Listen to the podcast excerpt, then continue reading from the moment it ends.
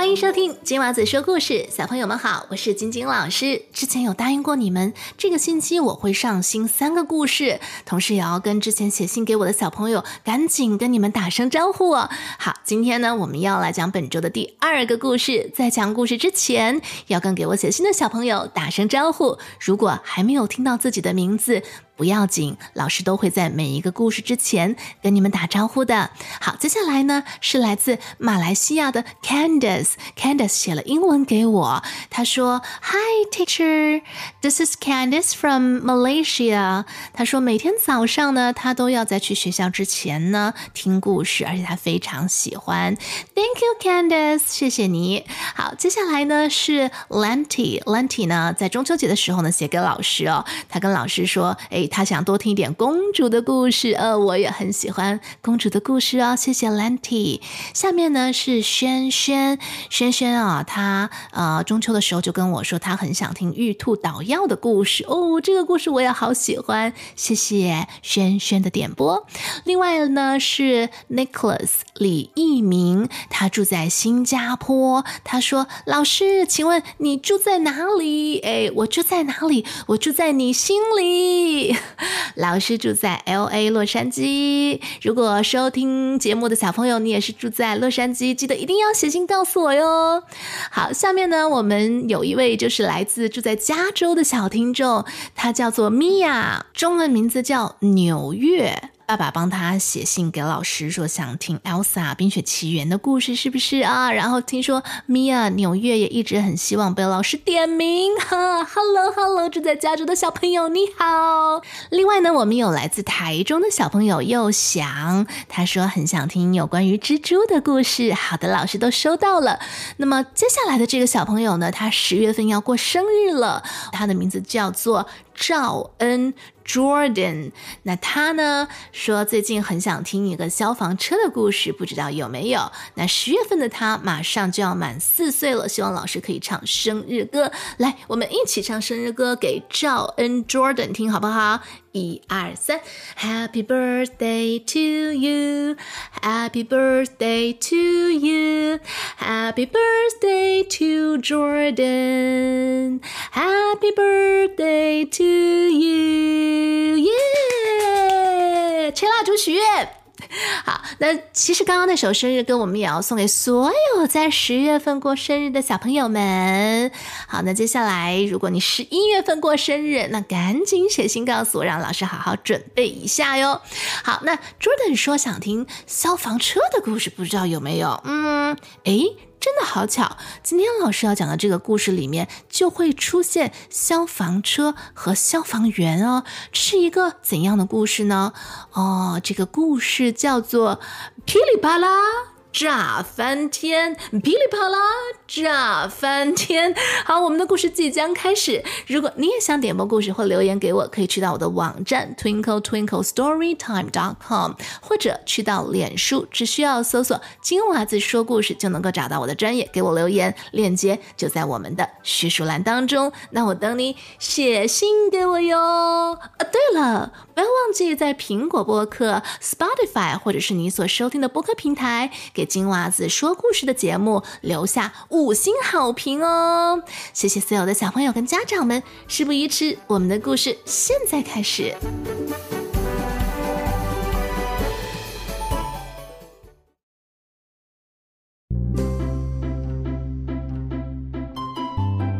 从前有一个快乐的兔子家族，叫百香果家族。在百香果家里有非常宽敞的厨房。家里有五只小兔子，他们做好了一盘苹果沙拉。这一天，布朗爸爸和心宁阿姨到邻近的城市去了，他们要去那里拜访朋友和购物。孩子们，我们傍晚时才回来，你们要乖乖的在家哟。兔子米特看着削好的苹果说：“嗯。”要是能够做成苹果甜甜圈，就更好吃啦。比露，你知道怎么做吗？兔子比露是家里最勇敢的一只小兔，它不甘示弱地说：“我可是帮心灵阿姨做过好几次呢，我能做成苹果甜甜圈，没有问题。”兔兔比路打开心灵阿姨的食谱，并且喊道：“必须立刻和好面粉，因为它还需要放在一边醒一会儿才行。”一路的兄弟们非常高兴地叫道：“我们一起来帮你！”这件事说起来容易，做起来并不简单。当心别让鸡蛋滚到地上。还有，为什么把牛奶倒进面粉里会成疙瘩呢？哎，一切都必须从头开始。面粉调好之后，最后的一道程序更复杂。要把鸡蛋清打成雪花状，大家手忙脚乱的，终于把一切准备好了。比路撸起他的袖子说：“开始吧！”兔兔们将沾着面糊的苹果片放在了油锅里，一开始先是发白，接着又变成了金黄色，这样就完成了。大家催促道：“嗯。”嗯，太香了！快，比路，快接着炸！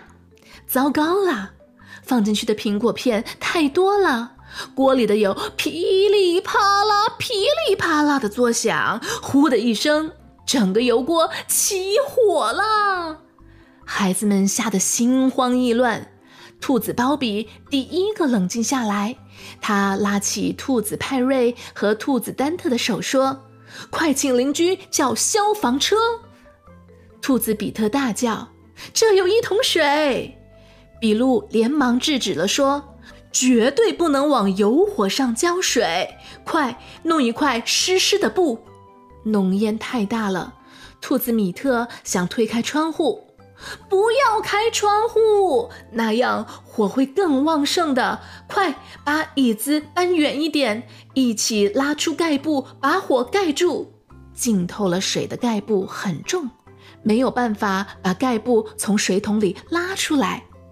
兔子瑞比喘息了一口气说：“看来没有办法灭火了。”就在此时，突然出现了四只大手，抓住了浸湿的盖布。孩子们，你们快出来！原来是消防车到了，消防员们也来了，灭火器往这儿喷，还有天花板。消防员真的是太了不起了，他们一下子就把火熄灭了。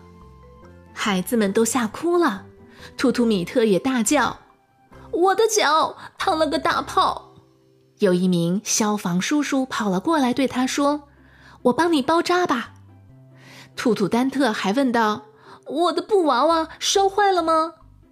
就在此时，布朗爸爸和辛尼阿姨终于回来了，邻居们都跑去安慰他们：“放心，孩子们都没事儿。”爸爸和阿姨紧紧抱着孩子们。当心理阿姨看到脚上包着厚厚纱布的兔兔米特，还紧紧地抱着烹饪书的时候，她百感交集地流下了眼泪。兔子丹特在烧焦的物品中发现了布娃娃，非常伤心地说道：“他和米特一样，也被烧坏了。”勇敢的兔兔比路拿出了手绢，说：“我帮他包扎。”木工维尔掏出了他的记事本，说：“哎，布朗，我们重建一个更高级的厨房吧。”邻居兔兔也来好心邀请他们，今晚百香果一家到我家去吃饭吧，我烧了夹肉馅的青菜。而消防队长叔叔非常严肃地对孩子们说：“你们险些闯下大祸呀，以后千万不能再玩火啦。”然后他又低声地对布朗爸爸说：“你家孩子还挺聪明。”他们居然会想到用浸湿的盖布来灭火，哎，你的这群小淘气，遇到事情还是很冷静的。十二月的四号，在重新修建的厨房里，新妮阿姨和邻居们一起炸了好几大盘的苹果甜甜圈，大家都在等待着客人的到来。他们的客人就是身穿漂亮制服的消防队员们。他们开着神奇的消防车，一起来到百香果家里做客。大家品尝着苹果甜甜圈，兴奋的欢呼：“消防队员万岁！百香果一家万岁！”小朋友，火真的是好危险啊！不但会烧毁厨房，也烧毁了兔兔丹特的布娃娃。所幸小兔子们都还算冷静，并且了解一些防火的知识，用湿的盖布去盖住火，不然呐，后果真是不堪设想。所以要记得，千万不能玩火哟。刚才的防火小知识，你记得多少呢？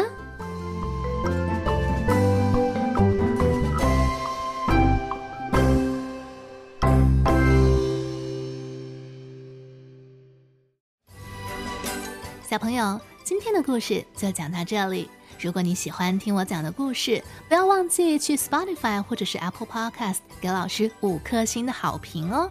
如果你也想点播故事，可以去到我的网站或者脸书给我写留言，网址就在我们节目的叙述栏当中。那我等你写信给我哟。